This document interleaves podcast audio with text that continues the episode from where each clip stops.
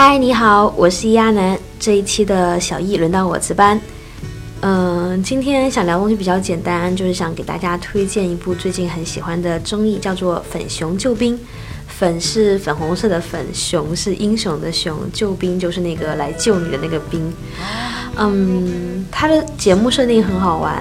是我们大家都经常说。直男审美要不得，然后呢，他就是派五个 gay 去拯救直男的生活方方面面的综艺，呃，他们里面有偏呃文化的，但其实我觉得它更像一个心理督导，然后有去偏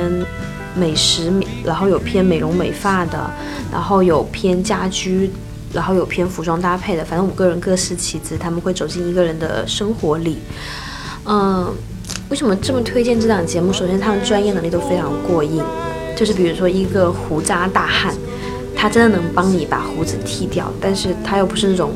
很强行的硬改，他是能在尊重你自己喜好的过程中，比如说他说我就喜欢我有胡子，他说那好，但是你的胡子需要一些滋润剂，就需要类似护发素的东西，你需要把它形状再修怎么怎么怎么样一点，但是不能太刻意跟你的脸型相称，就是他们真的能通过帮他搭配衣服，帮他去做美容美发，让整个人的。他自己和他的家焕然一新，那种改变是看得见的，是一种，嗯，特别爽、特别美好、明亮的改变。但是另外更重要的原因是，这五个人都很暖。他们走进每一个人的时候，他们选的人都还挺好。比如说，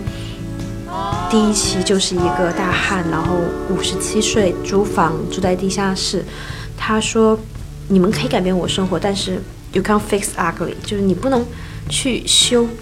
就是你不能去修好丑这件事情，他觉得自己是丑的，他们就会真的走进他，然后跟他说，其实你有一颗很好的心，其实你很幽默，你的外表应该要配得上你的内心，然后他们就帮他把他整个的家给